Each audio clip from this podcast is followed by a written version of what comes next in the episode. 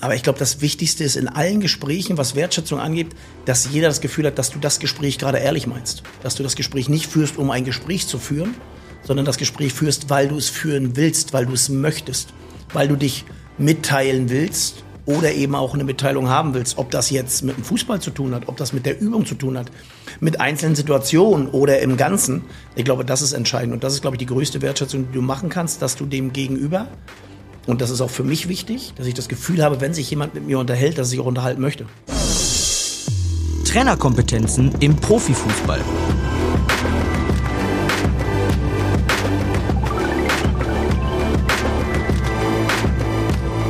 Eine Podcast-Serie der DFB-Akademie. Der Podcast mit Steffen Baumgart wurde am 22. März 2023 in Köln aufgenommen. Hallo und herzlich willkommen zum Podcast der DFB Akademie, in dem wir über Trainerkompetenzen sprechen. Dr. Anselm Küchle und ich sind heute am Geisbockheim in Köln und ja, hier, wo gewissermaßen auch das Herz des FC schlägt, treffen wir Steffen Baumgart. Steffen, erstmal vielen Dank, dass du dir die Zeit nimmst, um mit uns über die Kompetenz Kommunikationsfähigkeit zu sprechen. Anselm, für mich fühlt sich das hier so ein bisschen an, wie nach Hause zu kommen, denn gar nicht so weit weg an der Sporthochschule Köln habe ich studiert, ein paar Jahre verbracht und der Studiengang Sport, Medien und Kommunikationsforschung hat mich ja gewissermaßen genau auf diese Folge heute vorbereitet. Aber welche äh, Verbindung hast du denn zu Domstadt und inwieweit siehst du Steffen als idealen Gast ja für die heutige Kompetenz? Ja, hallo zusammen erstmal äh, in die Runde. Äh, ich muss sagen und muss zugeben, mit Köln an sich habe ich sehr wenig zu tun. Als Münchner, mein letztes Spiel war aber ein kurioses äh, gegen Werder Bremen, das ist eine Zeit her, 5 zu 4. Ja, muss ich sagen, habe ich das Stadion und die Fans äh, von der besten Seite äh, kennengelernt. Und äh, ja, was hat Steffen mit der Kommunikationsfähigkeit zu tun? Ich meine, ich würde jetzt mal sagen, Steffen beschreibe ich als introvertierten Trainer, der nicht viel mit äh, seinem Gegenüber redet. Nein, Quatsch, natürlich, genau das Gegenteil ist der Fall. Ähm, ich glaube, wenn äh, man irgendjemanden fragt auf der Straße, äh, für was steht denn Steffen Baumgart, dann äh, denke ich, ist auf jeden Fall Kommunikation auch ein ganz großes Thema, egal ob verbal oder nonverbal. Darüber werden wir heute auch dann Unterscheidung sprechen. Deswegen ja, vielen Dank, dass du dir äh, die Zeit nimmst. Äh, was denkst du dazu, wenn du jetzt Kommunikationsfähigkeit hörst in Kombination mit deinem Namen? Erstmal hallo, vielen Dank, dass ich dabei sein darf. Ja, erstmal mache ich mir immer noch gar nicht so viele Gedanken darüber, über einzelne Worte. Äh, sondern warte dann wirklich auf eure Fragen, weil jetzt irgendwas zu erklären, was ich unter Kommunikation verstehe, ich glaube, wir kommunizieren den ganzen Tag. Mal laut, mal leise, mal mit Worten, mal ohne Worte. Ich glaube, das gilt jeden so. Aber dazu brauchen wir jetzt, glaube ich, nicht weiter ausfüllen. Ich glaube, das kann jeder erkennen. Aber wie gesagt, ich freue mich dann eher auf das Gespräch oder auf die Fragen, die da kommen. Und dann gucke ich mal, wie ich dann auch reagiere und antworte. Ja, vielen Dank. Gerne, Steffen. Wir starten immer ganz allgemein ähm, mit der Frage, was zeichnet für dich denn einen guten Trainer aus? Wenn wir jetzt mal die unterschiedlichen Typen wegnehmen, die unterschiedlichen Voraussetzungen, die man hat, aber siehst du Attribute, wo du sagen würdest, ja, die sollte ein Trainer schon haben, mitbringen, um ähm, erfolgreich zu sein oder auch als Trainer arbeiten zu können? Na, mit, als, als Erfolg mit Trainern, also ich glaube, dass es gute Trainer gibt, äh, die sehr gute Trainer gibt, die nicht alle immer Erfolg haben. Und jetzt stellt sich die Frage, wer definiert Erfolg? Erfolgst du den, äh, definierst du den Erfolg für dich selbst oder lässt du den Erfolg von anderen definieren? Ich glaube, das ist erstmal der erste Punkt. Das wäre dann aber eine andere Sendung. Ähm, Fakt ist aber, dass ein Trainer aus meiner Sicht ein Trainer, der klar ist, der eine Idee hat, der diese Idee auch umsetzt, weil Ideen haben viele, an der Umsetzung scheitert es oft, der das nach vorne bringt und dann auch das Team dahinter kriegt, äh, schon mal ein ganz ganz auf einem ganz guten Weg ist. Ähm, und dann gibt es natürlich diese ganz, ganz vielen Facetten dazwischen, weil im Sport, und das hat jetzt gar nichts mit dem Fußball zu tun, gibt es ja nicht diesen geraden Weg. Es gibt nicht diesen Weg, äh, mach es so und dann hast du Erfolg. Ja, der eine macht es so, hat Erfolg und der andere macht es genau so und, und, und hat Misserfolg oder eben anders wertbaren Erfolg. Ähm, und deswegen äh, ist das, glaube ich, immer so, dass ein guter Trainer, wenn der klar ist, wenn er, wenn er, wenn er dir auch was gibt, und das ist wichtig für mich gewesen, also wenn ich was vom Trainer hatte, wo ich das Gefühl habe, der gibt mir was, ja, der, der, der will mir helfen, der will mir nicht nur helfen, sondern hat auch Ideen, wie er mir hilft. Also das Reden ist ja manchmal das andere als dann in der Praxis. Ja, und äh, ich habe Trainer gerne gemocht, die mir nicht erklärt haben, was ich falsch gemacht habe sondern die mir erklärt haben, wie ich es hätte besser machen können und äh, die dann sehr klar waren. Und sie mussten dann auch oft mit mir leben, wenn sie natürlich auch nicht immer die richtige Antwort gekriegt haben aus ihrer Sicht, sondern dass es dann halt auch Diskussionen gab. Weil nur weil einer sagt, mach das so, heißt es noch lange nicht, dass es Erfolg bringt, wenn du es so machst. Und ich finde, das sollte auch jeder klar sein. Und dann beginnt dann, glaube ich, die Trainer oder die Kommunikation des Trainers, wenn du dich damit auseinandersetzt, dass dein Gegenüber, egal ob du sein Vorgesetzter bist oder egal ob du bestimmst, äh, dich damit auch auseinandersetzt und dann in die Gespräche gehst und dann natürlich auch Argumente von beiden Seiten mit aufnimmst. Äh, Steffen, jetzt hast du gerade angesprochen, es gibt äh, das eine oder andere Mal auch unterschiedliche Meinungen. Äh, und du warst auch jemand, das hast du ja auch gerade gesagt, der auch gerne mal auch seine Meinung dann auch preisgeben hat, auch als Spieler. Wie gehst du mit äh, Spielern um, die, ja, die eine andere Meinung haben äh, als du, wenn sie an dein Büro klopfen und sagen, du Trainer, ich muss mal mit dir darüber reden. Wie empfängst du die und wie gehst du da damit um? Also erstens erwarte ich das von ihnen, das sage ich auch. Also ich sage, dass ich Sachen vorgebe, ich erwarte Sachen, die sie umsetzen.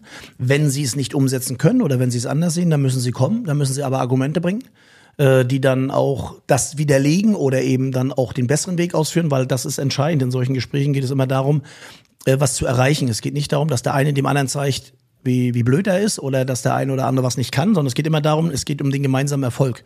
Und da brauchst du Leute, die die mitdenken, die mit klar sind. Und da geht es auch nicht darum, ob ich recht habe oder der Spieler recht hat. Ja, immer habe ich natürlich recht. Also nicht, dass es eine missversteht, da habe ich schon immer recht.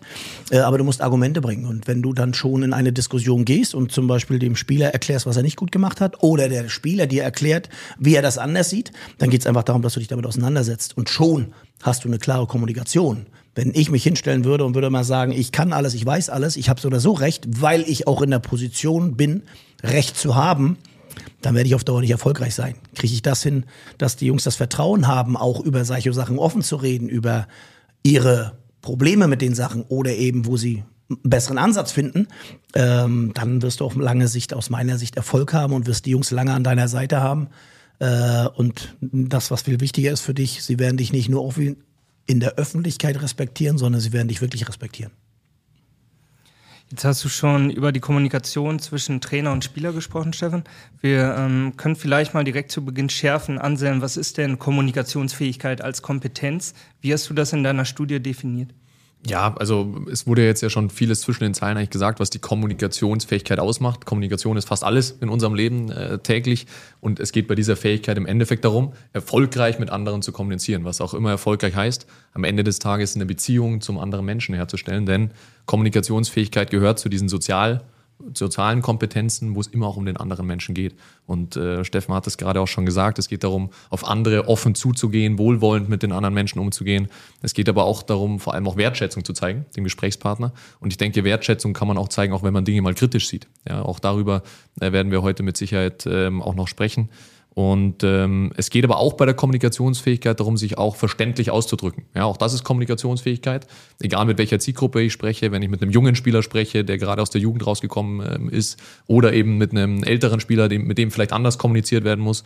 Auch das ist Kommunikationsfähigkeit und ja, somit ist eine sehr komplexe Kompetenz. Habt ihr Beispiele für wertschätzende Kommunikation?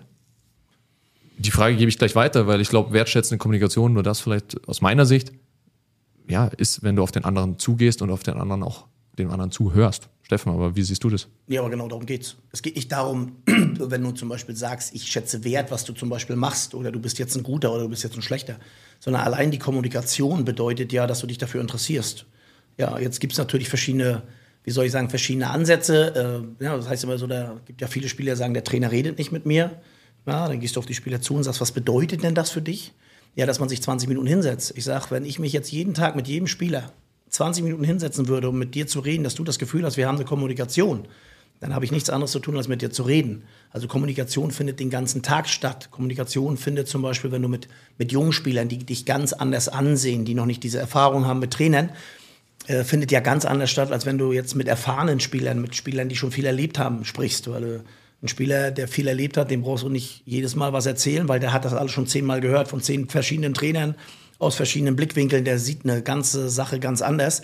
Und trotzdem ist es entscheidend, dass du dich mit beiden unterhältst und dass beide das Gefühl haben, dass wenn du mit ihnen redest, äh, was rüberbringen willst, was erzählen willst. Mal ist auch nur ein Gespräch, ob es zu Hause alles gut ist. Und auch das zeigt Interesse. Ja, und ist manchmal viel wichtiger, dass du weißt, dass eben nicht nur Fußball existiert, sondern dass andere Sachen auch existieren.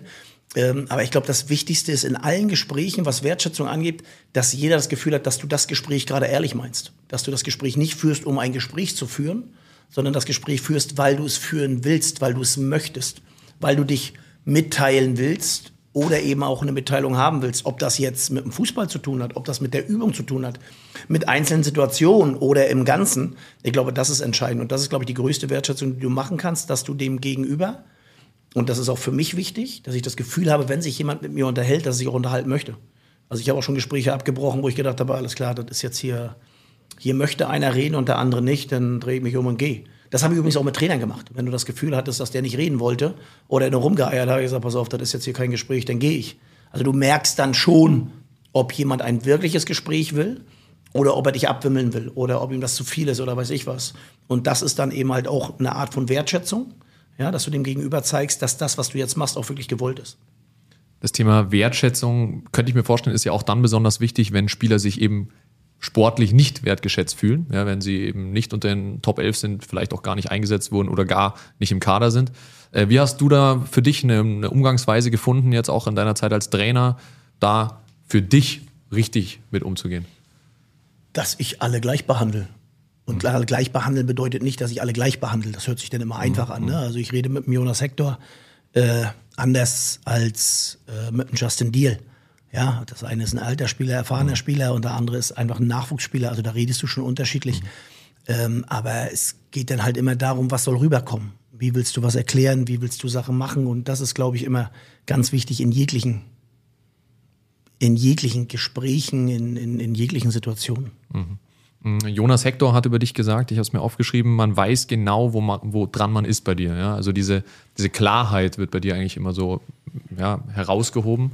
Ähm, das heißt, du bist jemand, vermutlich, der einem wirklich auch direkt ins Gesicht sagt, wenn man ja, vielleicht etwas auch nicht gut gemacht hat, auf der anderen Seite aber auch, wenn man etwas sehr gut gemacht hat.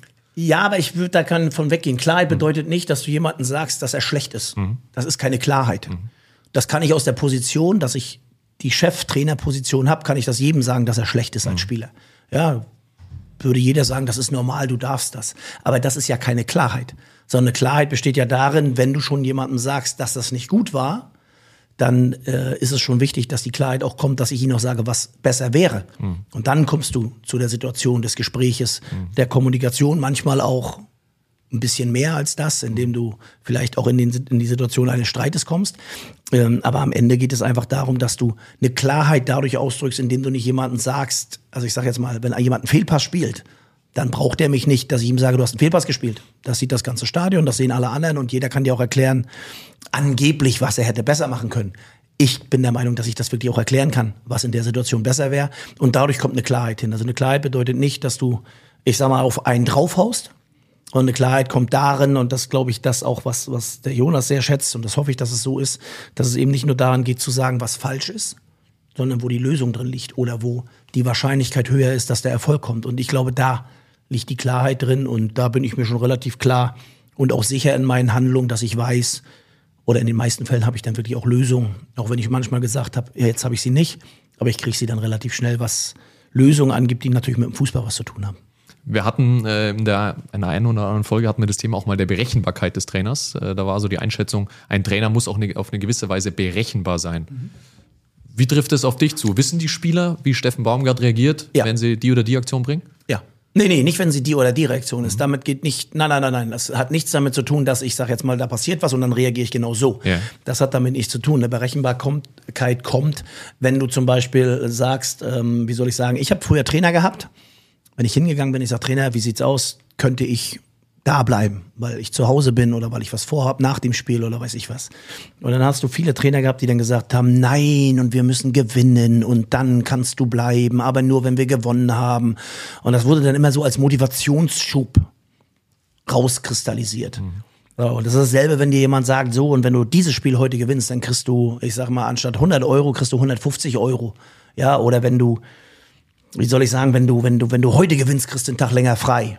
Ja, das ist alles aus meiner Sicht alles Blödsinn, weil deswegen läuft keiner mehr oder spielt besser oder schlechter, sondern wenn du ihnen aber eine Gewissheit, eine Sicherheit gibst, dass es, egal wie das Ergebnis ist, ihnen die Sicherheit gibst, dass sie nach Hause dürfen, dass sie mal den Tag frei kriegen, wenn es angebracht ist, dann bist du berechenbar. Wenn du, ich sag mal, ich habe Trainer gehabt, die waren berechenbar, das war dann aber so, ja, du hast verloren und dann war der Trainer drei Tage auf dich beleidigt. Ja, und tat immer so, als wenn du ihm was geklaut hast.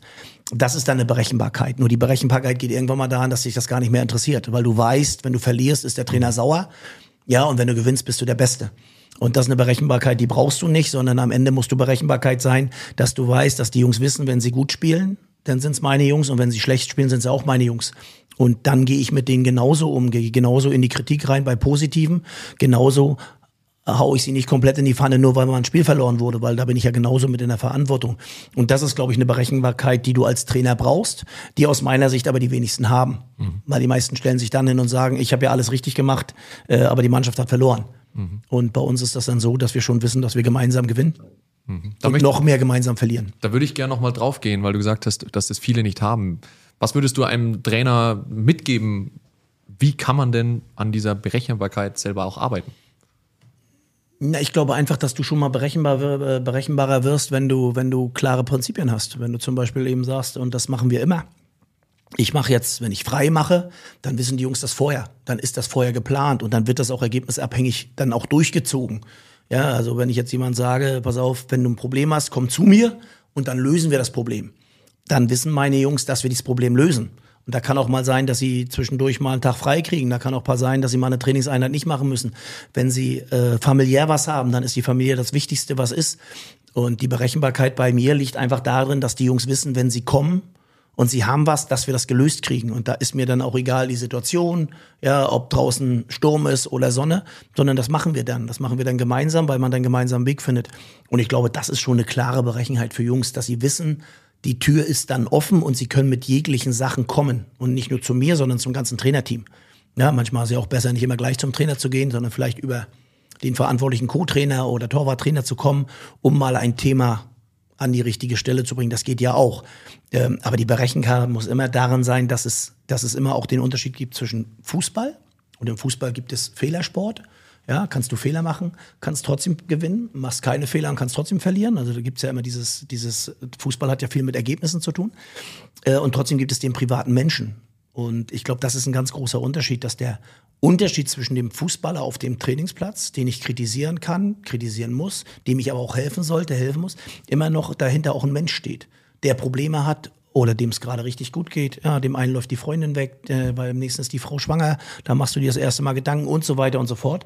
Und beides musst du auf einen Nenner bringen. Und beides kriegst du am besten hin, wenn alle wissen, dass sie über alle Probleme oder eben über alle Situationen erstmal reden können. Und dass sie immer das Gefühl haben, dass alle auch daran arbeiten, dass diese Probleme positiv angegangen werden. Und nicht als, wie soll ich sagen, der eine sagt, denn du willst deinen Vorteil, der nächste, weil mach mal ein bisschen mehr oder weiß ich was, sondern dass man sagt, nee, Gespräche, Kommunikation, Lösungsansätze, lösen, was ist möglich, was ist nicht möglich.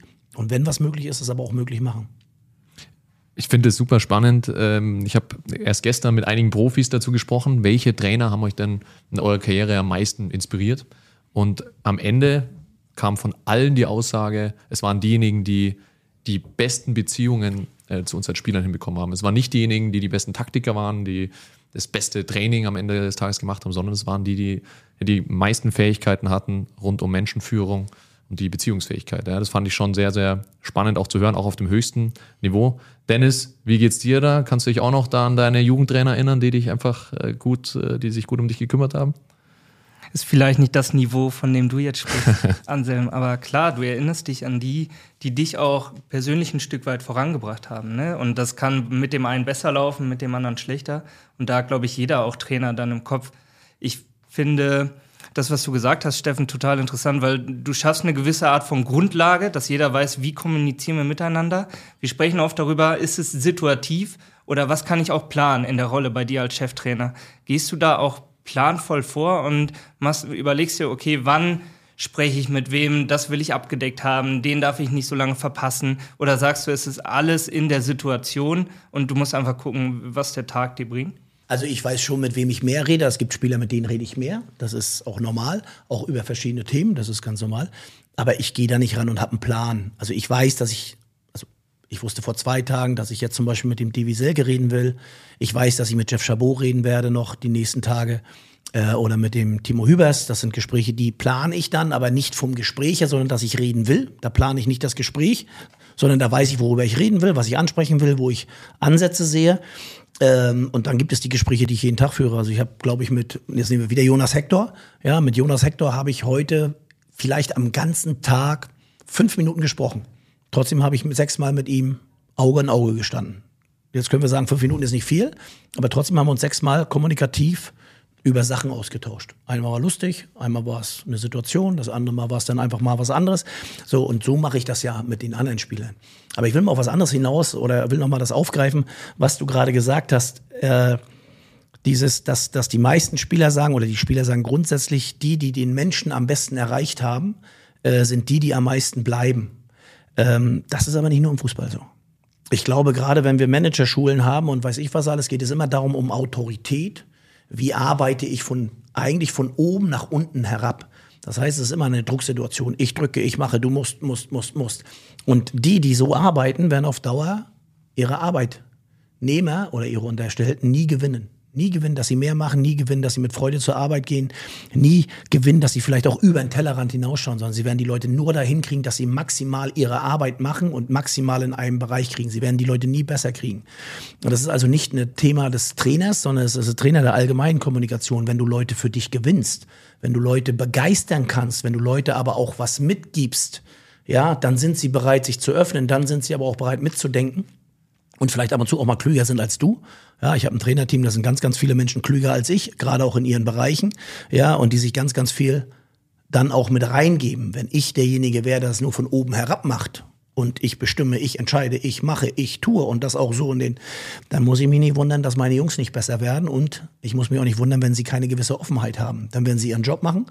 Aber ich glaube, dass wenn du das hinbekommst, dass du ihnen das Gefühl gibst, dass sie gewollt sind, dass sie wie soll man sagen, mitgenommen sind, dann hast du in allen Bereichen Erfolg und das nicht nur im Fußball, sondern in der ganzen, ich sag mal, in der ganzen Ebene zwischen Angestellten und Vorgesetzten oder eben zwischen Managern und den Jungs, die darunter sind, ähm, dann glaube ich, dass du da viel mehr Erfolg hast auf Sicht und viel schöner ist, es haben alle ein entspannteres Leben. Also Kommunikation auf Augenhöhe so ein bisschen, ehrlich zueinander zu sein, aber auch natürlich als Cheftrainer Entscheidungen treffen zu müssen oder auch Dinge sagen zu müssen, die aus deiner Rolle heraus natürlich. Ja, aber das ist ja nicht schlimm. Also ich, das heißt ja nicht, dass ich nicht, also nochmal am Ende entscheide ich. Also das ja. weiß, glaube ich, auch jeder, dass ich, wenn hier eine Entscheidung getroffen wird, ich diese Entscheidung treffe. Das bedeutet aber nicht, dass du nicht auf Augenhöhe diskutieren kannst. Und das bedeutet auch nicht, dass nicht ein anderer trotzdem eine bessere Idee haben kann. Also, wenn ich derjenige wäre, der hier alles macht, dann würden wir nicht diesen Erfolg haben. Und wenn ich das auch noch für mich in Anspruch nehmen würde, dass ich das zu machen habe, dann würden wir noch weniger Erfolg haben, sondern der Erfolg liegt ja im Ganzen. Und dazu brauchst du das Team. Und da gibt es dann auch zwei. Du hast eine Mannschaft, du hast ein Trainerteam und daraus musst du was Gleiches machen. Aber am Ende ist es so, dass du, wenn du die Leute dahin kriegst, dass sie das Gefühl haben, dass sie das gerne machen, dass sie das mit Liebe machen, dass sie das auch wissen, warum sie es machen, weil es anerkannt wird, weil sie sich dann auch entwickeln können und machen können, dann bin ich der Meinung, hast du auf Dauer Erfolg. Im Fußball wird das oft an Ergebnissen gemessen. Ich glaube, wenn wir uns das mal hier genau angucken, haben wir über einen langen Zeitraum gute Ergebnisse gehabt. Jetzt haben wir so ein paar Problemchen. Äh, ich glaube aber, dass das, was wir gerade machen, der genau richtige Weg ist. Du hast das Kommunikation im Trainerteam angesprochen, Steffen. Jetzt äh, konnten wir vorhin mal einen Blick auf den Platz werfen und es ist ja nun mal im Profibereich so, dass äh, die Gruppe immer größer wird und dass du mit vielen Leuten auch sprechen musst. Du stehst als Cheftrainer natürlich so ein bisschen im Zentrum des Interesses auch, aber lass uns einmal differenziert auf dein Trainerteam eingehen. Wie kommuniziert ihr oder lass uns das mal runterbrechen, wie sprecht ihr miteinander, wann sprecht ihr miteinander, wie äh, teilt ihr vielleicht auch auf, weil wie du schon gesagt hast, der eine Spieler hat vielleicht einen besseren Draht zu dem Co-Trainer, der andere zu dem, der andere spricht vielleicht noch mehr mit den Physios, äh, die auch immer vielleicht wichtige Gesprächspartner sind. Wie geht ihr das an und wo holst du dir da noch deine Informationen her, die du brauchst als Cheftrainer? Also erstmal müssen wir sagen, das habe ich dann hier in Köln angefangen. Das heißt, als Trainer wirst du ja auch gewisse Erfahrungen sammeln, was gut ist und was nicht. Hier in Köln haben wir von Anfang an gemacht, dass wir zum Beispiel uns immer zwei Stunden vorm Training als gesamtes Team treffen. Und da ist jetzt die Physiotherapie dabei, da sind die Athletiktrainer dabei, da sind die Co-Trainer, Torwarttrainer dabei, da ist auch äh, Thomas Kessler dabei als sportlicher Leiter, da ist der Lauxi dabei, der komplett für den organisatorischen Bereich dazu ist. Es ist also eine große Runde und dann sprechen wir den Tag durch. Da fängt es bei Verletzten an, bei Gesunden. Das wird alles abgesprochen, dass da jeder auch sagen kann, die Jungs stehen zur Verfügung, der eine hat das, achtet mal drauf, achtet mal das. Dann gehen wir ganz normal dahin, wie die Training, das Training vom Vortag war, dass wir es besprechen, war das Training gut, sind wir in die Bereiche gekommen, die wir trainieren wollten, hat was gefehlt, müssen wir was nachjustieren und da kannst du dir ja schon vorstellen, das sind ganz viele Themen, die nicht alles was mit mir zu tun haben, sondern da reden dann die Jungs, die dann auch die Verantwortung Verantwortung haben, die auch die Daten haben. Und dann sind wir schon mal in der Kommunikation in der großen Runde. Dann besprechen wir das Training, was heute möglich ist, was gemacht werden soll, wo wir ansetzen müssen. Und schon kommen die nächsten mit dazu, äh, die dann im Gespräch sind. Und so hast du eine Räume, wir sind mittlerweile ja, zwischen 10 und 12 Leuten jeden Tag, wo du dann erstmal diesen ganzen Tag beginnst zu organisieren, zu machen keine, dass ich sage, ich verteile die Aufgaben, weil jeder kennt seine Aufgaben und jeder erfüllt sie auch. Und es muss auch nicht sein, dass ich die Jungs kontrolliere, sondern ich weiß, dass diese Aufgaben auch funktionieren. Und ich kriege dann oft auch die Ergebnisse vorgelegt, dass wir sagen, Trainer, das waren die Ergebnisse von dem Tag oder jetzt hier, wir wollen das und das trainieren aus dem und dem Grund. Hast du noch eine Übung oder wollen wir das so machen? Ähm, das sind dann alle Sachen, die dann also tagtäglich in der Kommunikation kommen, wo wir auch großen Wert drauf legen, das dann auch so zur Hand haben. Bei den Jungs ist das so, dass wir ganz klar vorgegeben haben, wir haben eine Torwartgruppe, Torwarttrainer, das ist bekannt. Und die Torwarttrainer arbeiten ja oft individuell mit den Torhütern. Und da kannst du ja auch viel im, in, in Kleinigkeiten arbeiten, im Speziellen arbeiten, weil es ja auch eine überschaubare Gruppe ist. Und das Gleiche haben wir mit den Co-Trainern auch. Das heißt, jeder Co-Trainer hat seine Gruppe eingeteilt zwischen Defensive, Mittelfeld und Offensive, so dass jeder Trainer seine acht, neun Jungs hat die er dann auch betreut. Und betreuen bedeutet dann nicht, dass er Händchen hält, sondern betreuen bedeutet dann wirklich Videovorbereitung, Auswertung, was war gut, was war nicht schlecht, individuelle Vorbereitung und dass die Jungs auch wissen, sie haben nicht nur mich als Ansprechpartner, sondern immer auch einen Co-Trainer, wo sie hingehen können und sagen können, pass auf, Trainer, wie siehst du das? Das und das habe ich gemacht. Wie siehst du das? Kannst du mir dazu was zeigen? Oder eben halt auch eine spezielle Vorbereitung auf den Gegner, so dass wir da auch schon sehr, sehr gut immer in der Kommunikation in den einzelnen Teams sind. Ein Trainer, das haben wir ja gerade auch schon verglichen, ist ja, ist ja eine Führungskraft im Sport und eine sehr wichtige Führungskraft im Sport, die jetzt vergleichsweise mal mit einem Abteilungsleiter in einem Unternehmen oder mit einem Geschäftsführer wahrscheinlich sogar viel mehr Vorträge hält als diejenigen. Ja, jeden ich Tag halte jeden Tag ein. Ja, ja richtig. Ja, mal länger und mal kürzer.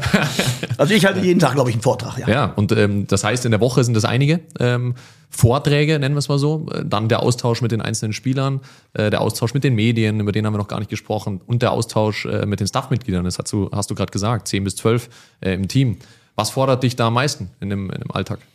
Gar nichts, weil es einfach Alltag ist. Also das, was ist, das hört sich jetzt so an, oh Gott, der hat jetzt einen Plan, das läuft jetzt hier bap, bap, bap, hintereinander ab, sondern es ist einfach so, das ist einfach für uns unsere Arbeit.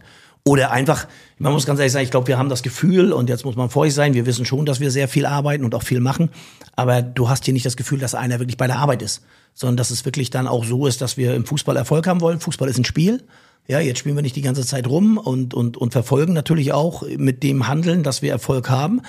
Aber das ist einfach so, dass wir, dass wir das als Arbeit gar nicht sehen. Und diese Kommunikation, die ich dir gerade beschreibe oder euch beschreibe, ist ja nicht so, dass das jetzt so hintereinander weg ist, sondern das kommt so wie, als wenn wir jetzt hier sitzen und uns einfach unterhalten.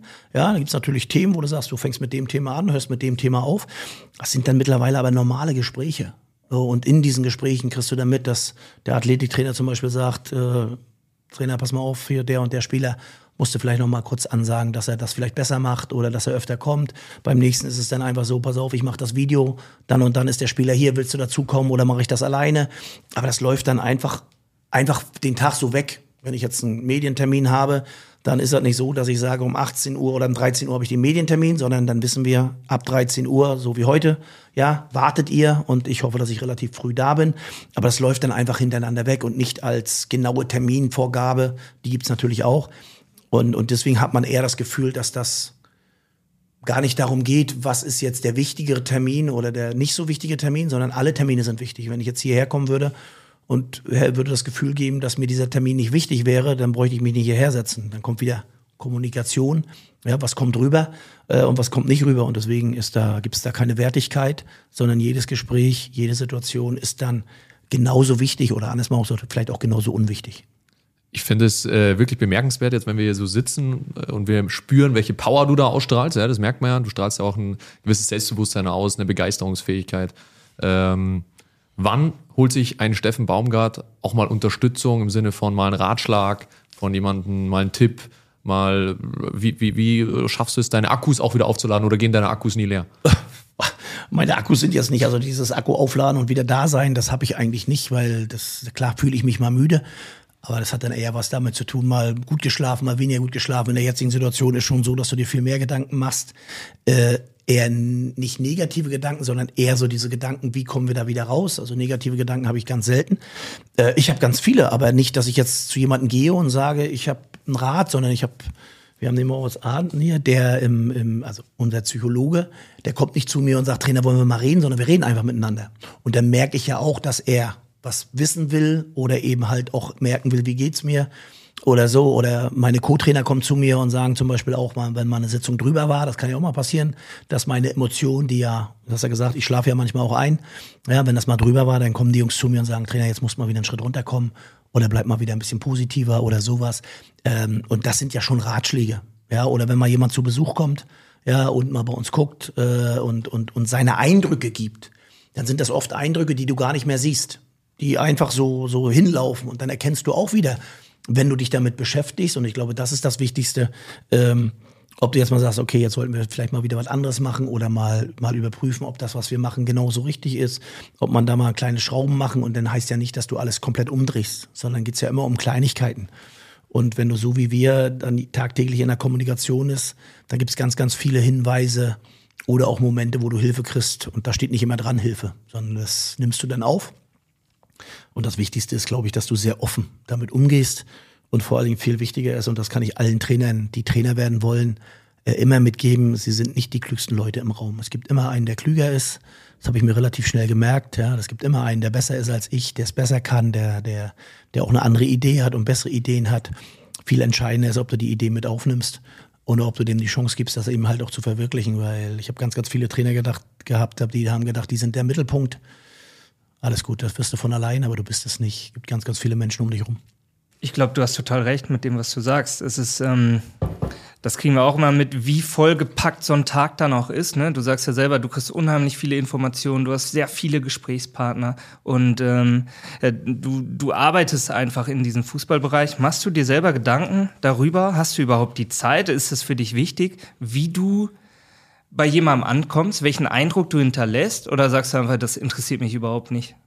Nee, also ich, interessiert uns ja alle. Aber es ist ja nicht so, dass ich sag mal, ich kann mir jetzt, also nochmal, ich weiß ja, dass ich eine Wirkung habe und ich weiß ja, wie ich am Rand bin. Und wenn ich Bilder von mir sehe, ja, dann ist ja nicht so, dass ich mich hinstelle und sage, boah, toll. Sondern es ist schon so, dass du denkst, oh, das war aber auch mal, ja, mal ein bisschen drüber oder mal ein bisschen hin. Ich weiß, wie ich mit auf Schiedsrichter reagiere in gewissen Situationen. Ich weiß, muss ich jetzt keinem sagen, wir sind ja unter uns, ne, wie oft ich in so einem Büro, wenn das zu ist, einfach mit demjenigen, der ist, laut bin.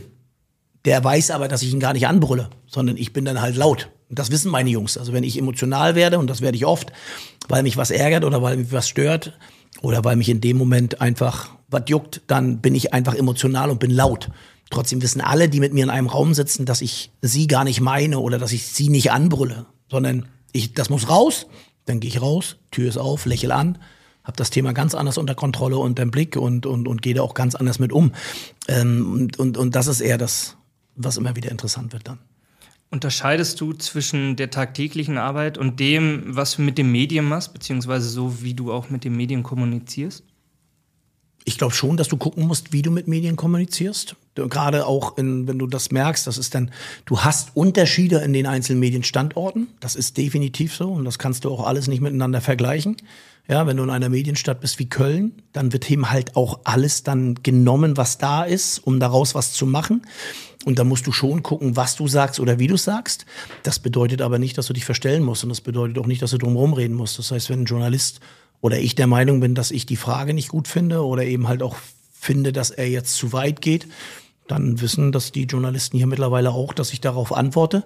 Aber auch da immer in einem Rahmen, äh, dass das immer auch ein vernünftiges Gespräch wird und auch mit denen. Und ich glaube, das haben sogar die Journalisten mittlerweile in Köln sehr schätzend gelernt, dass sie eine klare und deutliche Antwort kriegen. Und das, was sie auch gelernt haben, ist halt, dass ich ihnen nicht zum Mund rede, sondern ich sage dann genau in dem Moment, was ich denke. Hat nicht oft mit dem was zu tun, was die Frage manchmal ist und auch nicht das, was sie erwarten ist das eine Art Erfahrungswert, den du da mitnimmst, so wie du dich hier in Köln gibst? Verglichen jetzt mal, nehmen wir, nehmen wir Paderborn? Ich habe mich in Paderborn nicht anders verhalten. Nur, dass hier alles zur Schlagzeile wird. Also die Sprüche, die jetzt hier zur Schlagzeile werden, die gab es alle schon in Paderborn. Also die Spieler in Paderborn kennen die Sachen schon. Das ist hier nicht neu. Ist auch nicht so, dass ich dann morgens dastehe und sage, heute sage ich das und morgen sage ich das. Sondern ich habe mich auch genauso am Rand verhalten wie hier in Köln. Das ist keine Veränderung, nur heute ist die Präsenz eine andere. Ähm, ich bin auch im Umgang mit den Journalisten in Paderborn sehr klar und sehr, sehr deutlich, äh, aber auch sehr freundlich gewesen. Und das hoffe ich, dass ich das hier auch bin. Und hier sind es halt 10, 15 Journalisten. Paderborn waren es fünf. Wir haben das gemeinsam. Ich habe in Paderborn auch studiert, ein paar Jahre, und kenne den Ostwestfalen auch als Typ und den Rheinländer als Typ. Und äh, hier wird natürlich schon auch klar polarisiert der FC. Das geht durch alle, alle Schichten, alle Altersklassen. Das steht ja außer Frage. In Paderborn ist es aber auch so, dass die Mannschaft oder der Fußball als solcher ja Gesellschaftsthema ist ohnehin. Ähm, ich finde, du ordnest es aber schön ein, dass es auch immer noch andere Sachen gibt als den Fußball und auch wichtigere Sachen vielleicht als den Fußball. Dennoch äh, bewegen wir uns ja in dieser Blase, ist ja so ein schönes Wort, das wir zuletzt immer hatten. Ähm, wie siehst du das mit Äußerungen oder als Trainer abseits deines eigentlichen Tuns? Also sagen wir, wir sprechen über, über Politik, über andere Dinge, Gesellschaftsdinge. Kannst du dich davon lösen? Sagst dir, mir ist wichtig, dass die Leute auch mitkriegen, es gibt was anderes, das geht mir auch durch den Kopf. Oder sagst du, ja, mir ist wichtig, dass auch äh, klar ist, ich bin Fußballtrainer, das ist mein, mein Bereich der Expertise und hier bewege ich mich. Ich glaube, dass du eine klare Meinung haben darfst und auch solltest. Aber ich bin auch fest davon überzeugt, dass ich, wenn ich Trainer des ersten FC Köln bin, mich nicht zu allen Themen äh, um die Welt äußern muss und sollte, sondern da ist dann schon so, dass ich auf meinem Gebiet bleiben sollte. Auf den anderen Gebieten gibt es viele kluge Leute. Das heißt aber nicht, dass ich keine Meinung habe und das heißt auch nicht, dass ich sie nicht sagen darf. Du musst halt dann damit leben, dass deine Meinung auch nicht die wichtigste ist. Und ich glaube, das ist dann wieder wichtig. Also wir haben ja mittlerweile, dass Meinungen von Sportlern oder von Persönlichkeiten, ob Schauspieler oder weiß ich was, die werden ja in den Himmel oder die werden dann nach oben gesetzt, wo du sagst, das ist aber keine Meinung, die irgendwie relevant ist oder wichtig ist. Dass ich eine Meinung habe, das habe ich zu ganz vielen Themen, aber die ist nicht relevant und die ist auch nicht entscheidend für, ich sag mal, für den Verlauf der Dinge. Ja, und, und deswegen sollte man da schon immer auch klar sein mit dem, was man äußert. Und nur weil ich diese Meinung habe, bin ich mir relativ sicher, dass zehn andere Menschen diese Meinung überhaupt nicht haben. Und ich finde, auch da kommt wieder Kommunikation und vor allen Dingen Akzeptanz dazu. Ähm, weil das steht auch fest, wenn ein Fußballtrainer in der Bundesliga eine Meinung hat, auch zu einem anderen Thema, was Fußball bedeutet, dann ist das halt eine Schlagzeile. So, und ich finde, da müssen wir schon auch differenzieren und müssen auch schon aufpassen, dass wir es erst von den Medien nicht so in den Himmel heben oder als Schlagzeile bringen, ja, und wir sollten dann auch ab und zu mal gucken, dass wir sagen, okay, zu jedem Blödsinn sollte man sich nicht äußern, weiß aber auch, dass das nicht immer einfach ist. Ich möchte nochmal ähm, zurückkommen zur verbalen und nonverbalen Kommunikation ähm, und an der Stelle mal auf eine Studie Bezug nehmen. Wer kennt sie nicht, wer Kommunikationswissenschaften studiert hat, von Mehabian? Da gibt es die sogenannte Mehabian-Regel, die besagt, äh, die Kommunikation wirkt über sieben Prozent ja, über äh, die Worte, 38 Prozent über die Stimme und 55 Prozent über die Mimik. Und ich finde, es ist eine ganz gute Gelegenheit, das auch hier mal an der Stelle auszuräumen, weil es wird überall gerne ähm, zitiert und weiter zitiert und weiter und weiter und weiter. Seit 1960 äh, gibt es diese Studien. Und ähm, ich möchte einfach darauf hinweisen, dass das nicht so ist. Ja, also diese Studie wurde immer falsch verstanden und wird tatsächlich aber immer noch so äh, zitiert. Es geht bei dieser Studie im Endeffekt darum, dass Mimik, Gestik und die Worte zusammenpassen müssen. Das war eigentlich der Hintergrund der Studie, wo man eben festgestellt hat, wenn Menschen etwas Positives geäußert haben, aber nicht die Körpersprache dazu hatten, dass es dann nicht ankam beim Gegenüber. Und diese Message ist ja dennoch sehr, sehr wichtig und spannend, auch für uns Menschen, dass im Endeffekt man nicht glaubwürdig wirken kann, wenn das Gesagte nicht mit Mimik und Gestik zusammenpasst. Und ich finde das so spannend äh, bei dir, ähm, denn auch deine nonverbale Kommunikation ist ja eine, die man ja, sehr, sehr gut beobachten kann. Äh, ich möchte mal gerne das Beispiel nehmen, verbal und nonverbal, Kabinenansprache. Äh, du weißt bestimmt, was jetzt kommt, 7-1 äh, Sieg ja, gegen Werder Bremen. Ihr geht in die Halbzeit rein. Ich glaube, ihr habt 5-0 geführt. 5-1. 5-1. Ähm, geht in die Kabine rein und du äußerst dich dann eigentlich eher, ich sage jetzt mal negativ überspitzt, dass da Dinge sind, die nicht so gut funktioniert haben. Wie haben die Spieler da im Nachhinein drauf reagiert? Wirkt der im ersten Moment überraschend? Ja, aber genau, das war ja der Grund. Also es ging ja um die Überraschung, weil wenn du 5-1 in der Halbzeit führst, dann ist es, sagen wir mal, in 95 Prozent der Fälle so, dass du das Spiel gewinnst, wahrscheinlich sogar in 99 Prozent der Fälle. Das bedeutet aber nicht, dass du aufhörst, Fußball zu spielen, nur weil du das Spiel gewonnen hast. Oder du glaubst, dass es gewonnen hast, weil da liegt ja die Gefahr drin. Und deswegen ging es ja eher darum, die Jungs wach zu machen, weil du kannst trotzdem ein gutes Spiel machen und weiterspielen. Du kannst trotzdem deine Aufgaben erfüllen und weitermachen. Ich nehme mal ein anderes Beispiel, was negativ ist. Du liegst gegen Dortmund zur Halbzeit 4-1 hinten. Das bedeutet ja nicht oder die Bedeutung bedeutet ja, dass du eigentlich schon zur Halbzeit das Spiel verloren hast, gerade gegen so eine starke Mannschaft. Das bedeutet aber nicht, dass du die zweite Halbzeit verschenkst, sondern es bedeutet eigentlich, dass du die zweite Halbzeit ja auch anders angehen kannst, um positiv zu gestalten und sowas zu machen. Also das bei 5-1 positiv wie 4-1 negativ geht es ja trotzdem eher. Und da war ja auch nicht die Situation, dass ich dann komplett draufgehauen habe. Ja, und trotzdem kannst du den Jungs klar sagen, pass auf Leute, das war heute oder im Moment nichts. Und trotzdem geht's weiter. Und trotzdem müssen wir an den und den Sachen arbeiten. Und ich glaube, das ist immer wieder wichtig, dass du das hinkriegst. Aber das Beispiel, was du gerade hattest, wenn du was Positives rüberbringst und du hast nicht dazu die Körpersprache, das ist das beste Beispiel, glaube ich, wenn du mit deiner Frau und deiner Freundin redest, ja, oder Freund dementsprechend und du gibst ihm das Gefühl und sagst es lapidar dahin, ich liebe dich. Ich glaube nicht, dass dir das irgendeiner abnimmt. Wenn du dann mit einer ganz anderen Körpersprache gesagt Schatz, ich liebe dich, dann sind die gleichen Worte aber ein Unterschied in der, im Ankommen, obwohl es die gleichen Worte sind. Und deswegen geht Sprache nicht über ohne Körpersprache. Das funktioniert nicht. Also zumindest bei mir nicht. Ja, und das ist ja auch das, was ich meine. Du erkennst ja in einem Gespräch, ob jemand reden möchte oder nicht. Oder ob ihm das wichtig ist oder nicht. Und wenn es ihm nicht wichtig ist, dann kann ich jedem empfehlen, dann breche es ab. Und wenn es ihm wichtig ist, dann höre ihm vielleicht auch mal zu.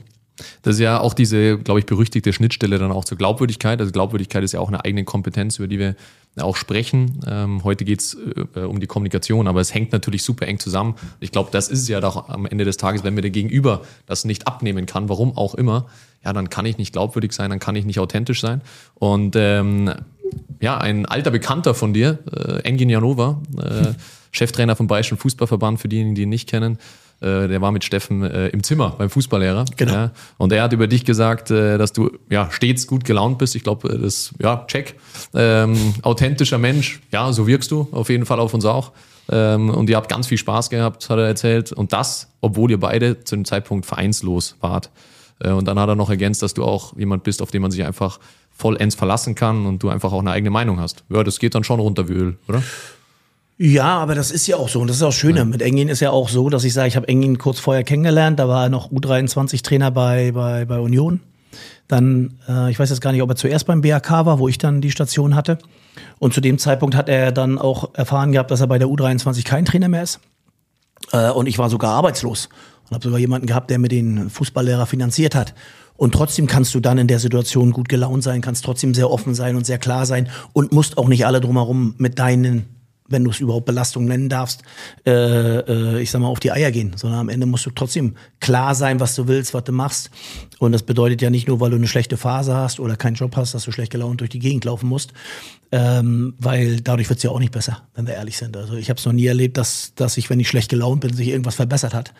Ähm, oder wenn ich den Kopf runtergenommen habe, dass sich was verbessert hat. Also bei mir hat sich immer nur was verbessert, wenn ich ich sage jetzt mal höflich, meinen Arsch hochgekriegt habe und, und mich in die Richtung bewegt habe. Sonst hätte ich einen Fußballlehrer nicht gemacht, sonst wäre ich nicht 14 Jahre Bundesliga-Profi gewesen in der ersten, im zweiten. Und sonst wäre ich, glaube ich, auch nicht dahin gekommen als Trainer, wo ich, wo ich, wo ich jetzt bin. Weil mein Ziel war ja nicht Bundesliga-Trainer, sondern mein Ziel war, Trainer zu werden. Und ich glaube, das ist entscheidend, dass du den Arsch hochkriegst und dass du Sachen machst. Äh, und dass du dann die Leute, so wie Engin zum Beispiel, äh, wir telefonieren vielleicht im, einmal im halben Jahr. Aber das, was entscheidend ist, wenn er anruft oder ich anrufe, dann wissen wir genau, der andere ist da und dann geht man ans Telefon, dann freut man sich, wenn man helfen kann, hilft man. Ja, und das ist nicht nur einseitig so. Und ich glaube, das ist das, was er damit vielleicht ausdrücken will, dass man sich immer aufeinander verlassen kann und auch sollte. Ja, schön zu hören, auf jeden Fall. Ähm, du hast jetzt auch gesagt, du warst selber Profi, ja, und heute bist du Trainer. Viele Profis glauben, dass sie irgendwann mal Trainer werden. Was hat dich da oder wo musstest du am meisten noch, ich sage jetzt mal, in die Nachhilfe gehen, um dann auch ein guter Trainer zu werden nach deiner Spielerzeit? Also ich wollte immer Trainer werden, das ist ja auch, glaube ich, bekannt. Das habe ich relativ früh für mich entschieden, dass ich Trainer werden wollte. Das heißt, ich habe mich auch schon immer als nicht als Trainer gefühlt, das auf keinen Fall. Ähm, aber ich wollte immer in dem Bereich arbeiten, weil ich wusste, das, das kann ich ganz gut. Ich hatte auch immer das Gefühl, dass wenn ich was auf dem Platz sage, und das habe ich schon als Kind auf dem, auf dem Bolzplatz, habe ich schon angefangen, Taktik da zu malen. Waren jetzt keine taktischen Sachen, sondern war eher, pass auf, wenn du da hinspielst, laufe ich da hin und dann spielst du und dann machst Tor. Mehr war das nicht, aber da haben Leute schon zugehört. Äh, und äh, ich habe auch, glaube ich, ein Gefühl dafür, Fußball erklären zu können. Und zwar so erklären können, dass der es dann auch versteht und auch weiß. Und deswegen war für mich immer klar, dass ich in diesen Trainerbereich will und, und, und das auch mache.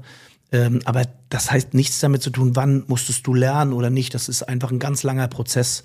Und der Prozess ist noch nicht abgeschlossen, also das geht immer weiter. Ähm, aber es gab damals nicht die Situation, jetzt bin ich Spieler, dann bin ich Trainer, jetzt muss ich das lernen. Also das, das gab es nicht, sondern es war ein fließender Übergang. Ich habe auch schon während meiner Ende der Karriere meine Trainerscheine gemacht, habe schon relativ früh angefangen, habe das damals mit dem Co-Trainer zusammen gemacht. Und ähm, deswegen, das, das, das ist kein jetzt Spieler und jetzt Trainer und jetzt muss ich das so machen, sondern ähm, ich glaube, viele Spieler von damals sehen mich heute noch genauso wie heute, ob ich jetzt Trainer bin oder nicht. Und ich habe ja sogar Spieler gehabt, die haben mich als Trainer gehabt. Ich weiß gar nicht, der eine oder andere habe ich sogar mal noch zusammengespielt. Ich glaube nicht, dass sie das Gefühl haben, dass ich mich als Person verändert habe, sondern eher dann in der Verantwortung, aber nicht, nicht als Typ. Steffen, nimm uns einmal mit auf den, auf den Trainingsplatz. Du hast immer dich schon ein bisschen mit als Trainer gefühlt. Wie agierst du auf dem Platz? Vielleicht lass uns auch mal unterscheiden zwischen unterschiedlichen Schwerpunkten, wenn wir jetzt im Umschalten sind, im normalen Spielaufbau. Also machst du dir da Gedanken, wie coache ich das von außen? Guckst du dir das an und bist in der Situation?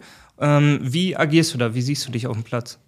Also, also interessanterweise werde ich immer ruhiger und bin auch gar nicht mehr so oft und so verbal unterwegs wie früher. Also früher habe ich alles kommentiert und alles mitgemacht, von der Erwärmung bis sowas. Jetzt ist eher so, dass ich reingehe, wenn ich das Gefühl habe, dass die Erwärmung nicht gut läuft oder wenn die Passform nicht gut läuft, dann bin ich schon da.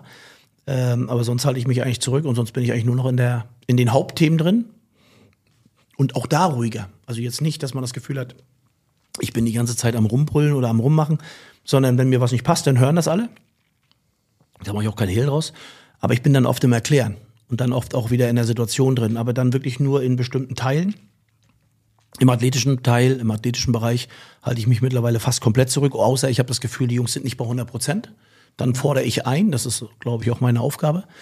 Aber sonst äh, bin ich eigentlich immer ruhiger geworden, äh, was diese ganze Geschichte angeht. Ähm, aber ich bin immer präsent. Und dann bin ich auch wieder da, dass ich sage, also bei mir ist es dann oft so, dass ich dann schon reingehe, äh, aber dann eher das Gefühl habe und sage, so Jungs, jetzt mal wieder wach werden oder jetzt mal wieder klar werden, jetzt mal wieder in die Abläufe rein, dann bin ich schon da, ähm, aber nur, nur in, in, in solchen Situationen. Aber ich bin mir relativ sicher, dass du dir keinen Plan machen kannst, was Kommunikation angeht. Also du kannst dir mal einen Plan machen, wann du welche Gespräche hast. Aber du kannst nicht raufgehen, dass ich sage, jetzt mache ich mehr, jetzt mache ich weniger oder weiß ich was. Also das kommt. Äh, wenn einer das Gefühl hat, dass es nicht kommt, dann soll das auch lassen. Präsenz auf dem Platz hat auch wieder was mit verbal und nonverbal zu tun. Ne? Ich glaube, du musst nicht mal deine Stimme erheben, um zu sagen, okay Leute, so und so sehe ich das jetzt, sondern dabei zu sein, in der Situation zu sein und das mitzufühlen. Bist du meistens neben, neben dem Platz am Rand? Gehst du auch mal ins Feld und zeigst dich da oder wie, wie agierst du da? Nein, gar nicht. Ich bin immer nur am Rand. Also auch, also nochmal jetzt auch für Trainer, wie soll ich sagen, für die, für die Trainerausbildung, da gibt's ja auch verschiedene Varianten. Ja, geh ins Feld rein, geh, guckst dir von hinten an, guckst dir von vorne an. Ich habe dann für mich irgendwann mal festgestellt, dass ich, wenn ich im Platz bin, aber jetzt kommt noch dazu, ich will es mal anders ausführen, ich war, als ich Spieler war, gab es nur, ich konnte nur außen spielen. Also ich konnte nicht im Zentrum spielen. Das heißt, also außen bedeutet, ich hätte einen Innenverteidiger, Außenverteidiger hätte ich spielen können, ich hätte äh, die Außenbahn spielen können, ich hätte Stürmer spielen können. Ich war aber nie auf der Zehnerposition gut, ich werde nie auf der Achterposition gut oder auf der Sechserposition, weil dafür war ich nicht gut genug, diesen Überblick zu haben. Ich bin begeistert von Spielern, die das können. Ich kann es nicht und so handhabe ich das auch als Trainer. Das heißt, ich bin eigentlich immer am Rand, bin immer außen, bin in den, auch gerade wenn ich reingehe, äh, bin ich eigentlich immer, siehst du mich immer irgendwo am Rand und Rand bedeutet mal bin ich hinterm Tor, mal bin ich seitlich. Äh, mal bin ich diagonal weg, aber ich bin immer am Rand und, und habe für mich so den besten Überblick. Und von da aus kommuniziere ich auch. Ich habe keinen Überblick, wenn ich, wenn das Spiel läuft und um mich rum läuft alles rum. Also habe ich keinen Überblick und da werde ich eher besoffen als, als, als, da bin ich eher ein Hindernis als, als eine Hilfe. Teilt euch da unter den Trainern auf. Du hast ja vorhin gesagt, die Co-Trainer haben ihre gewissen Spieler, um die sie sich auch mehr kümmern. Guckt ihr manchmal, okay, ich schaue jetzt auf die Offensive, auf die Defensive. Du hast wahrscheinlich den Rundumblick. Ich habe den Rundumblick und die Jungs aber auch. Und trotzdem wissen sie natürlich auch gerade, wenn sie mit Jungs in Gesprächen sind oder schon Gespräche gehabt haben, worauf Wert gelegt wurde, äh, dann gucken sie das ein oder andere Mal auch mehr dahin. Aber ich glaube nicht, dass ich das jetzt wirklich einschätzen kann. Ich gehe davon aus, dass sie es machen ja, aber äh, ich stelle mich jetzt nicht hin und sage, du guckst jetzt nur die drei Innenverteidiger an zum einen und zum anderen sage ich, du guckst dir nur die Torhüter an. Das liegt in der Natur der Sache. Also ein Uwe Gospodarek als Torwarttrainer beobachtet seine Torhüter immer, hat aber trotzdem das Ganze im Blick. So, das ist das Gleiche mit meinen Co-Trainern. Die wissen schon, welche Spieler hier sind. Sie erkennen schon dann, worüber sie schon mal gesprochen haben, ist es jetzt gut gewesen oder nicht gut. Ähm, aber die machen das jetzt nicht exklusiv, dass der eine nur da hinguckt oder da, sondern das ist dann halt aus der Gesamtheit erkennst du dann schon, äh, äh, wo du jetzt mal mehr drauf achtest. Das ist bei mir aber auch so, wenn ich mit einem Spieler rede und jetzt zum Beispiel sage, ich wäre gut, wenn du dann den ersten Kontakt besser machst, wenn du den Körper besser reinstellst, wenn du also den Zweikampf führst, dann achte ich natürlich in den Situationen schon bewusster drauf und gucke da auch mehr hin, aber trotzdem bleibt es immer das große Ganze. Also wieder großes Aufgabenfeld auch für den Cheftrainer. Du hast ja nicht nur mit Trainern gesprochen in deiner Studie, sondern auch mit Sportdirektoren. Wie haben die denn diesen Kompetenzbereich eingeschätzt bei den Trainern? Also die Sportdirektoren waren da kritisch. Ja, die, die Trainer selbst haben es als große Stärke bei sich gesehen. Die Sportdirektoren haben gesagt, da ist für sie Verbesserungspotenzial. Überrascht aber ehrlich gesagt jetzt nicht, weil einfach Kommunikationsfähigkeit das tägliche Thema ist. Jeden Tag, in jeder Sekunde kommunizieren wir irgendwo. Äh, und deswegen ist klar, dass man sich in den Bereichen auch einmal vielleicht unpassende Dinge erlaubt, ja, die vielleicht beim nächsten Mal anders gemacht werden können. Äh, die Trainer selber sehen sich da sehr, sehr gut. Und ähm, ich finde auch das überrascht nicht. Mittlerweile muss man auch sagen, auch rhetorisch, wie Trainer heute auftreten, das ist sehr, sehr gut. Mittlerweile viele Schulungen, die auch da ja gemacht werden. Auch im Fußballlehrer ist das ja ein großer Bestandteil. Also ich, ich denke. Das interessant, ja. dass du Sportdirektoren gefragt ja. hast, weil ich einige kenne, wo die Trainer dann selbst sagen, es wäre schon schön, wenn mein Sportdirektor selbst mal kommuniziert. Ne? Also die vergessen das Kommunizieren selbst. Und da kenne ich ganz, ganz viele Sportdirektoren, die dann eher um die Situation von oben nach unten herab und dir dann erklären, was geht. Und das ist ja da eben keine Kommunikation, sondern das Ansagen. Und das nenne ich nicht Kommunikation. Das ist das gleiche Thema, was ich früher mit Trainern gehabt habe. Äh, da kenne ich ganz, ganz, sagen wir mal so, viele Geschichten über Sportdirektoren, die sich selbst mal in der Kommunikation hinterfragen sollten, bevor sie den Trainer hinterfragen. Und die meisten Sportdirektoren sind gar nicht in der tagtäglichen Arbeit dabei.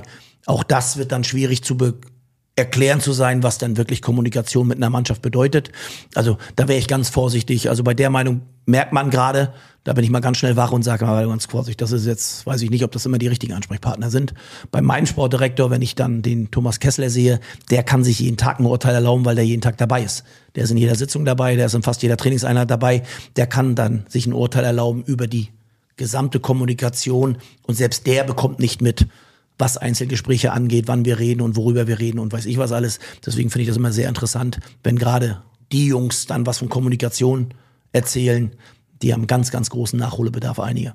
Ja, danke für die Einschätzung. Deswegen war es mir jetzt auch wichtig, das ein bisschen. Deswegen war es für mich auch wichtig, das so ja, deutlich zu sagen. Ja, absolut. Also, dass ja, wir es ein bisschen relativieren an der Stelle. Ja, ja weil es oft dahin geht, wir glauben dann wirklich auch, dass sie alles können, ist nicht auch so. Ne? Sind auch nicht immer, auch Sportdirektoren mhm. sind nicht die klügsten Leute im Raum. Gibt immer mal einen, auch da gibt es immer den einen, der klüger ist vielleicht.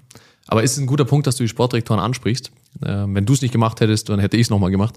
Äh, wie wichtig findest du grundsätzlich diese Beziehung zwischen Trainer und Sportdirektor im Verein? Sehr wichtig. Und ich habe bisher auch immer gute gehabt. Also gerade, es fing mit Kröschi an und da haben wir sehr, also sehr, sehr intensive Diskussionen gehabt und wir waren nicht immer einer Meinung und wir haben einen sehr, sehr guten Weg gemacht, äh, weil Kröschi auch eine ganz klare Meinung hat und auch einen ganz klaren Standpunkt zu allem hat. Nicht immer übereinstimmt mit dem Trainer, da auch wieder daraus heraus, weil er nicht immer dabei ist und deswegen gibt es da auch Diskussionen.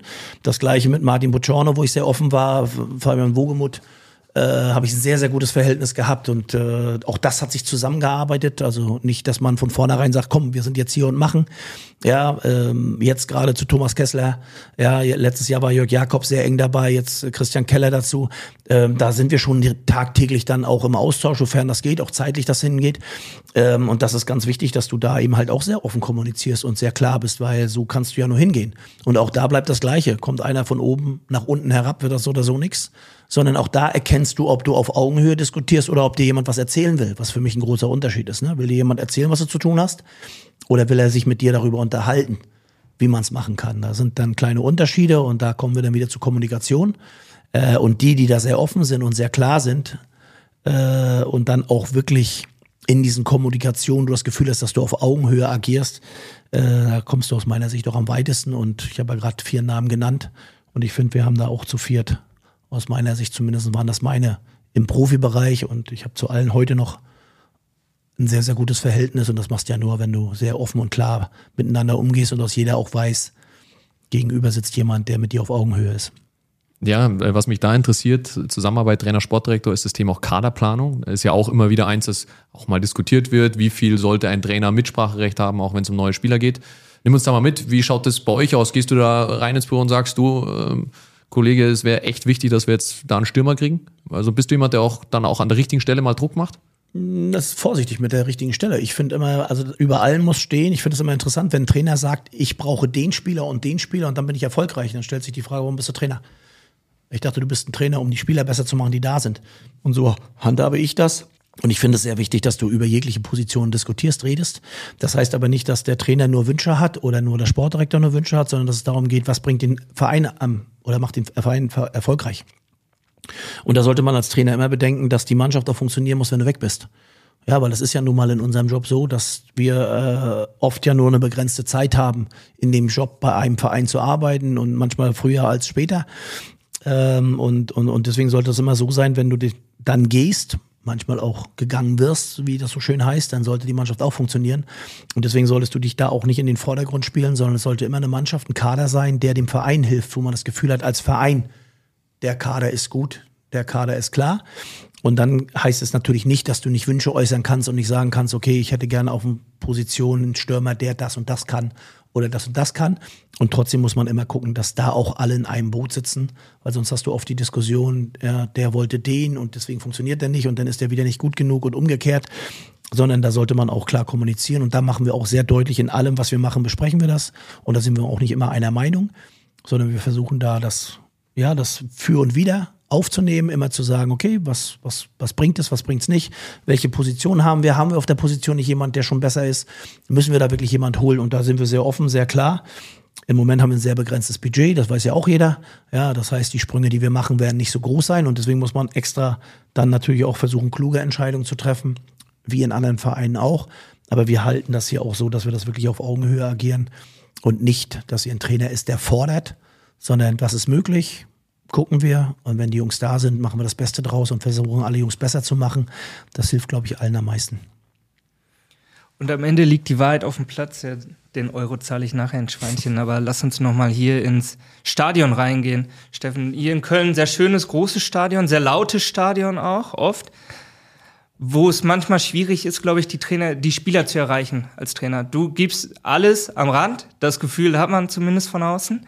Wie ähm, ja, gehst du da auch vor und wie schaffst du das, dass die Spieler dann auch die wichtigen Infos, die du dem mitgeben willst, nochmal mitgeben kannst, auch mitten im Spiel? Das schaffst du nicht in jeder Situation. Das ist auch blauäugig. Aber was interessant ist, dass, dass ich es schaffe, wenn ich pfeife. Ja, viele, manchmal pfeife ich einfach nur, um zu pfeifen.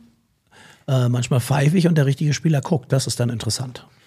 Ja, und wer das beobachtet, ist dann oft so, dass sie sagen, wieso weiß der genau, dass du gemeint bist? Dann kann ich sagen, na klar, weil der gerade in der Situation ist wir die Situation vorher besprochen haben und er dann weiß, alles klar, er ist jetzt gemeint. Sonst funktioniert das nicht. Also ich kann auch sagen, es ist ein Zaubertrick, aber ist es nicht. Aber ich schaffe es dann gerade über so einen Pfiff oder auch übers Reinrufen, den zu erreichen, den ich gerade brauche.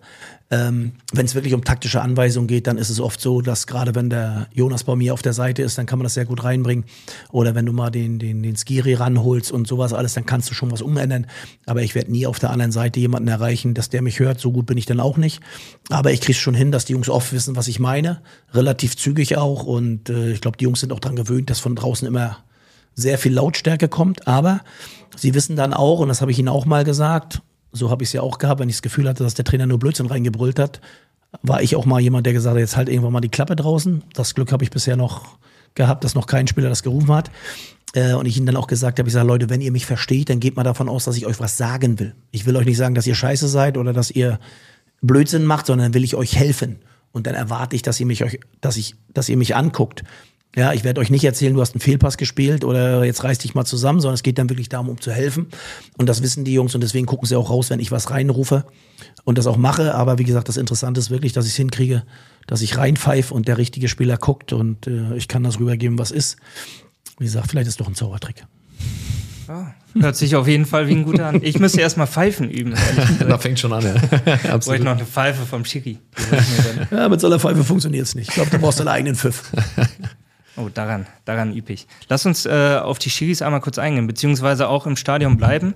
Coaching, äh, Emotionsregulation, wenn man dich jetzt anguckt, du bist immer, du, du lebst das Ganze mit, du willst aber natürlich auch Infos rüberbringen, Tipps rüberbringen.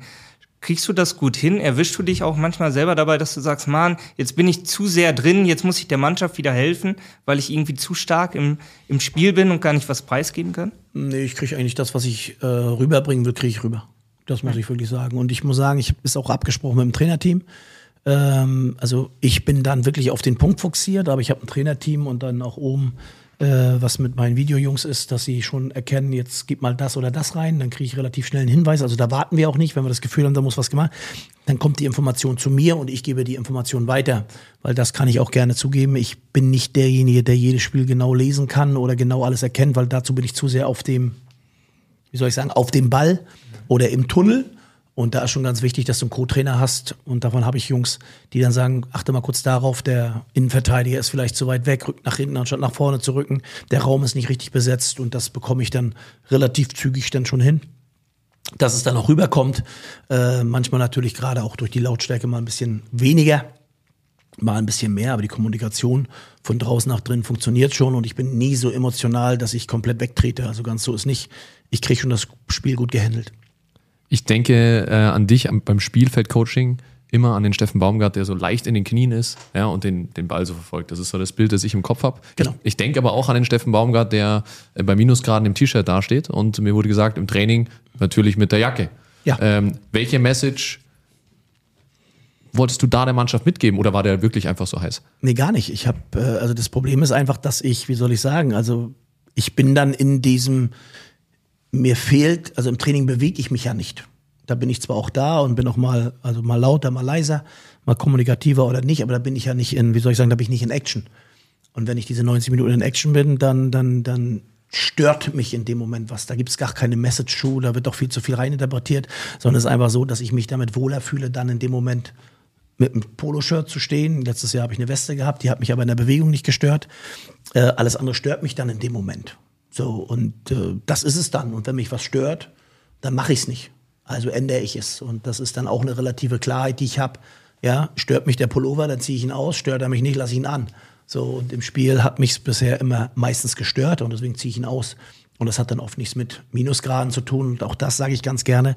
Ich friere, ich friere wirklich und deswegen ziehe ich mir zum Beispiel nach so einem Spiel auch relativ schnell eine Jacke an, ja, weil es dann auch kalt ist. Aber während der 90 merke ich es einfach nicht. Oder nicht so wie andere, sagen wir mal so. Und das ist eigentlich nur das Geheimnis, aber da geht es nicht um eine Message oder er will was rüberbringen oder irgendwas. Also da wird dann auch sehr gerne von außen was reininterpretiert, was gar nicht ist. Verstehe, ja, dann ist das Rätsel auch gelöst. Äh, Warten wir mal ab, ja. kommen bestimmt noch genug ja, Fragen. Ja. Äh, und es geht ja dann, meistens geht es in die Halbzeit, ja, in der 45. Minute plus zwei oder so, dann geht es in die Halbzeitpause in die Kabine. Ähm, wie gehst du davor? Ähm, sprichst du dich dann kurz mit dem Spieleranalysten ab, der oben sitzt, beziehungsweise seid ihr auch über den Co-Trainer verbunden, übers Ohr? Das machen wir dann gemeinsam. Ja. Also wir machen schon kurz nach, meistens siehst du uns dann ganz kurz nach dem Spiel, siehst du mich meistens rein, weil ich nicht sofort reinlaufe, um nochmal Luft zu holen. Dann wird nochmal kurz gesagt, okay, worum geht's? Dann treffen wir uns kurz in der kleinen Kabine, dass wir es wirklich erst im Trainerteam besprechen. Dann haben die Jungs auch mal für sich einen Moment Zeit. Und dann gehen wir relativ zügig dahin und dann gucken wir, wie wir die nicht die Ansprache machen, sondern das, was zu erklären ist und wie wir dahin wollen. Ich, darum geht es dann eher. Da geht es jetzt aber nicht, also der Ablauf ist eigentlich immer derselbe, nur die Emotionen sind manchmal unterschiedlich und das, was du erklärst. Mhm. Äh, man sagt ja manchen Trainer nach, dass nach einigen Jahren eine gewisse Abnutzung da ist. Oder grundsätzlich sagt man das ja Trainer nach. Ähm, was macht ihr vielleicht auch im Trainerteam? Äh, Gibt es da Dinge, die ihr dagegen macht, dass zum Beispiel auch mal jemand anders mal eine Ansage macht, Ansprache macht, wird auch vielleicht ein Spieler? Oder bist schon immer du derjenige, der die Ansprache macht? Ja, aber das ist ja auch wieder einfach von außen gesagt. Ne? Ja. Dieses Abnutzen von Trainern, das wird dann auch gerne reingeinterpretiert, wenn es zum Beispiel eine schwierige Phase gibt und sowas alles und meistens dann auch immer von Leuten, die nicht dabei sind. Ich glaube, jeder hat eine gewisse Abnutzung und, und, und, und jeder wiederholt sich auch. Also ich stelle mich ja nicht hin und weiß nicht, dass ich mich wiederhole. Also es ist auch ein Sport, der sich ja wiederholt. Also ich kann ja nicht jedes Mal was Neues erfinden. Ähm, ich glaube, entscheidend ist einfach, wie du das rüberbringst und wann du es rüberbringst und, und, und, und dass ich mich genauso abnutze. Also ich bin mir relativ sicher, nach vier Jahren Paderborn, da kannten die Jungs mittlerweile auch jede einzelne Gestik von mir und jede einzelne, wie soll ich sagen, Bewegung und irgendwas. Und, und trotzdem hatte ich nicht das Gefühl, dass die Jungs jetzt wie soll ich sagen, genervt davon wären. Ich kann den Jungs auch sagen, ihr seid ja nicht anders. Also ich kenne auch die Bewegung meiner Jungs. Also ich weiß, wann die den Kopf runternehmen, ich weiß, wann sie äh, eine falsche Körpersprache haben oder wann sie es nicht richtig machen. Also das ist ja, gilt ja bei allen so. Die Frage ist, ob ich es zu hoch hänge. Sondern ich bin so, wie ich bin und ich bin in dem Moment so äh, und das bleibe ich auch und das ist dann mal dem einen mal mehr nervend, dem anderen weniger nervend, aber ich habe ja nicht vor, mich zu verändern, weil dann kommt das wieder, dann interessiert mich relativ wenig, ob diese Meinung denn wichtig ist, weil das muss man auch sagen, ein Trainer wird immer von mindestens 30 Leuten beobachtet. Also du hast jedes Training hast du mindestens 20 bis 25 Spieler auf dem Platz und dazu kommt noch der Staff und weiß ich was alles. Und jeder ist an jedem Wort, was du sagst, hört dazu. Das heißt, dich beurteilen, also du sagst ein Wort und dieses Wort werden von 35 Leuten beurteilt. Wenn ich mir jedes Mal Gedanken drüber machen würde, wie jeder dieses Wort auffasst, dann kann ich aufhören. So, und das ist für mich auch wichtig. Ich bin, wie ich bin. Die Leute müssen sich dann daran gewöhnen, dass ich so bin, weil, und das sage ich den Jungs auch immer und den Leuten auch, weil ich auch trotzdem höflich bin. Ja, ich bin ja kein unhöflicher Mensch. Äh, und damit müssen sie da umgehen. Und dieses Abnutzen, das ist ein Satz, der kommt von außen. Und jetzt hat er sich abgenutzt. Jetzt kann er das nicht mehr. Oder jetzt muss er sich verändern. Oder, ja, also ich werde mich nicht verändern. Ich werde in zehn Jahren noch genauso coachen äh, wie heute. So wie ich vor vier Jahren in Paderborn genauso gecoacht hat oder beim BAK genauso gecoacht hat wie in Paderborn und in Paderborn genauso wie in Köln. Nur die Situationen sind halt immer anderes. Andere Spiele, andere Ziele, andere äh, Sachen, das verändert sich. Aber der Trainer selbst sollte schon bei sich bleiben und sollte in dem, was er da macht, sich natürlich auch immer, ich sag mal, offen die Frage stellen, ob das jetzt das Richtige ist, ob man sich da nicht auch weiterentwickeln kann. Das ändert aber vom Grundsatz am Coachen nichts. Also ich habe keinen Trainer erlebt in der Zeit, ob ich den ein halbes Jahr hatte oder vier Jahre, ob ich den nach Jahren wiedergesehen habe, habe ich noch keinen Trainer erlebt, der sich dann wirklich verändert hat. Steffen gebannt zugehört haben wir dir auch die letzte Stunde, die unheimlich schnell vergangen ist. Wir enden immer mit einer eigentlich zusammenfassenden Frage und zwar, was sind so deine Tipps für die Trainer, Kollegen, um sich bei dieser Kompetenz, Kommunikationsfähigkeit gut aufzustellen? Was würdest du denen raten? Also Kommunikation, ähm, ich würde Ihnen erstmal raten, bei sich zu bleiben, klar zu bleiben und nicht jedes Mal Leuten zum Mund zu reden. Leuten zum Mund zu reden, sondern einfach bei sich zu bleiben. Das ist am einfachsten und viel wichtiger ist, und das wissen meine Jungs, und da lachen sie wirklich auch drüber. Ähm, ich weiß zum Beispiel, dass ich beim Reden in der Kommunikation ganz, ganz viele Fehler mache. Das heißt, ob es mal die deutsche Sprache ist, ob es mal ein Name ist, den ich nicht richtig rauskriege. Also sich auch nicht immer zu ernst zu nehmen. Ja, aber das Wichtigste ist einfach, dass du klar bei dir bist und dass du das rüberbringen willst, so rüberbringst, dass es der andere auch versteht, weil das ist manchmal ganz wichtig. Es ist nicht entscheidend, dass ich es verstanden habe, sondern es ist entscheidend, dass er es versteht, was du von ihm willst. Du kannst auch an die Kommunikation gehen und das fehlt vielen. Also nur weil, wie sagt der Trainer immer so gerne oder früher, ich hab's doch den Jungs erklärt, ist nicht die Bedeutung, dass sie es verstanden haben. Und wenn deine Erklärung nicht ausreicht, dann muss ich vielleicht eine andere Erklärung finden oder einen anderen Weg. Und deswegen auch in der Kommunikation immer davon ausgehen, ja, gibt den Empfänger, es gibt den Sender, ja, aber der, der sendet, ist nicht immer der richtige, dass es empfangen wird. Und da solltest du immer dran denken. Aber wie gesagt, wenn du bei dir bleibst, wenn du klar bleibst und wenn du ab und zu auch mal über dich nachdenkst, dann solltest du in der Kommunikation nicht so viele Fehler machen. Anselm, für dich auch nochmal die Möglichkeit, der Sender zu sein? Hast du dem was hinzuzufügen? Also eigentlich würde ich gerne noch so was Schlaues am Ende sagen. Ja, man kann ja keine Kommunikationsfolge äh, enden lassen ohne Watzlawick. Ja, wir haben nicht einmal, man kann nicht nicht kommunizieren gesagt. Und das ist mir einfach nochmal wichtig. Das hat man heute auch schon wieder rausgearbeitet. Alles, was wir so abgeben von uns, hat irgendwo, ja, findet einen Empfänger, alles hat irgendwo eine Message, vielleicht aber auch nicht. Wir interpretieren ja auch manchmal zu viel rein in gewisse Dinge, aber ähm, es trifft halt einfach immer wieder zu. Und deswegen, ja, vielen Dank von meiner Seite auch, Stefan, dich, dass du die Zeit genommen hast und auch, finde ich, wieder so eindrucksvoll gezeigt hast, dass du einfach diese Authentizität in dir trägst. Äh, danke dafür. Sehr gerne. Von mir auch vielen Dank euch beiden für das Gespräch. Steffen, ich sehe das genauso, kann mich da nur anschließen wie Anselm. Ähm, ich wünsche dir weiterhin so viel Spaß und dass du weiter mit so viel Herzblut bei der Sache bist. Äh, da können wir uns alle eine Scheibe von abschneiden. Und ähm, ja, wir hören uns wieder. Vielen Dank. Dankeschön. Trainerkompetenzen im Profifußball. Eine Podcast-Serie der DFB Akademie.